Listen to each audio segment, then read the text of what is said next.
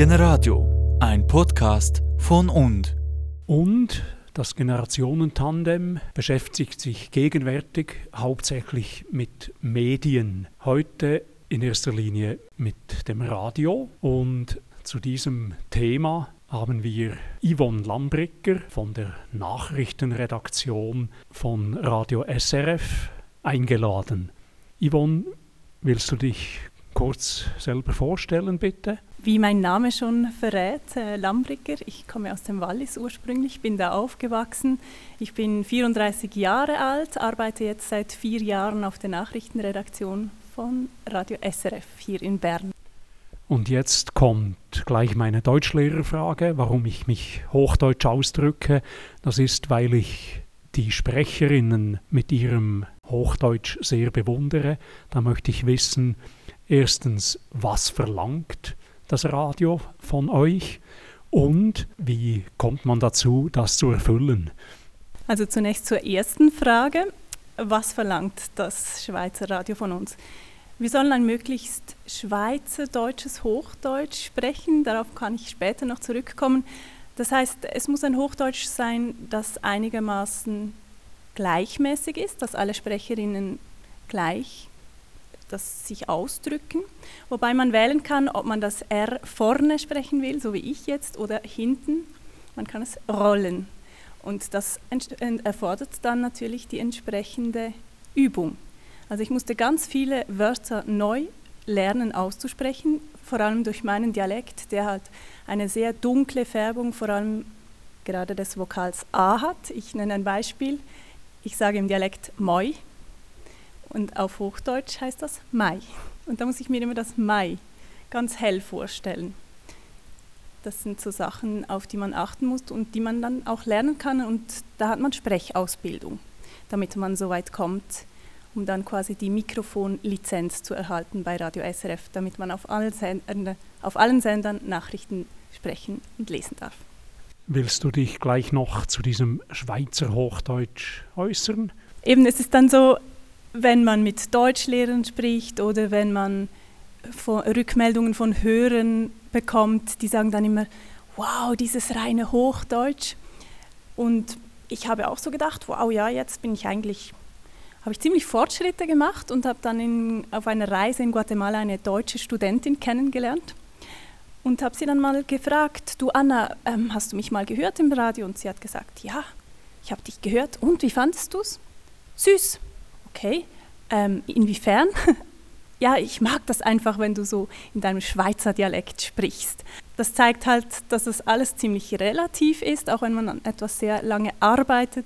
Es gibt regionale Unterschiede und ja, ich denke, da dürfen wir auch einfach stolz auf unser Hochdeutsch sein, das wir hier haben und das auch zelebrieren und so pflegen, wie wir es haben. Und nicht denken, wir sprechen jetzt ein deutsch-deutsches Hochdeutsch oder ein Bühnenhochdeutsch. Jetzt würde ich aber gerne auf Dialekt wechseln. Du hast schon einen schönen Dialekt, einen ausgesprochenen. Das sollte man auch zum Zug kommen. Darf ich dich bitten, über deine Karriere noch etwas zu sagen, also wo du angefangen hast, Schule und wie du beim Radio reingekommen bist? Ja, also ich habe an der Universität Freiburg studiert, Medien- und Kommunikationswissenschaften im Hauptfach und Journalistik im ersten Nebenfach. Und im Rahmen von dem Journalistikstudium haben wir Praktikum dürfen machen. Und in der Zeit da hat man einfach mal wild drauf losgeschrieben und gehofft, dass einem irgendjemand nimmt. Ähm, und ich habe wirklich gar nicht so fokussiert mich nur beim Radio beworben, aber da hat es einfach so oft mal geklappt und zwar beim Welschen Radio Schable im Unterwallis, wo der Chef hat gesagt, das finde er super, wenn eine aus dem Oberwallis, die Deutsch redet, quasi ihr erstes Praktikum im Unterwallis machen. Dann unterstütze ich mich auch fest. Und das war für mich eine super Gelegenheit. Einerseits das Radio näher kennenzulernen und gleichzeitig auch halt voll ins Französisch einzutauchen und sich mit der Sprache, die man eigentlich nur in der Schule gelernt hat, nachher zu unterhalten und ein Interview zu machen. Äh, darf ich noch fragen, du hättest vielleicht auch auf Presse gesetzt oder sonst ein Medium? Ja, ich habe mich da wirklich auch bei anderen Medien beworben. Ich mag mich gar nicht mehr so erinnern, aber sicher bei einem Printmedium mindestens.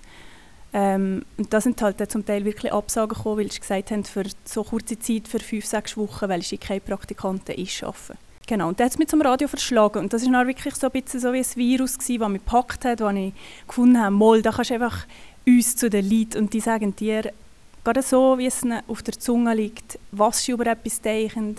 Ähm, es ist ein sehr emotionales Radio, je nachdem, was man für einen Beitrag macht. Und andererseits, wenn man sehr trockene Themen hat, hat man halt den Auftrag als Journalist, das in eine Geschichte zu verpacken oder so verständlich zu machen, dass ähm, Hörer von ganz unterschiedlichen Zielgruppen nachher auch verstehen. Und das ist die tägliche Herausforderung, die man beim Radio hat und was mich bis heute fasziniert. Jetzt eben bist du bei SRF gelandet. Wie ist das noch zu dem gekommen?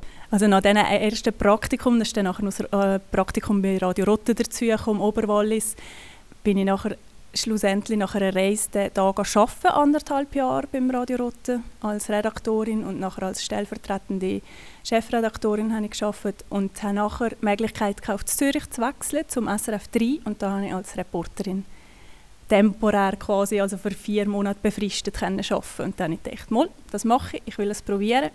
Und schlussendlich hat sich aus dem dann eine Festanstellung bei SRF ergeben und nach anderthalb Jahren in Zürich als Reporterin und äh, auf der Verkehrsredaktion habe ich noch gearbeitet, eine Zeit lang. Dem Teils Teils habe ich nachher wechseln auf Bären und als Nachrichtensprecherin angefangen im 2013. Und seitdem bin ich jetzt Bären. Generadio, ein Podcast von und.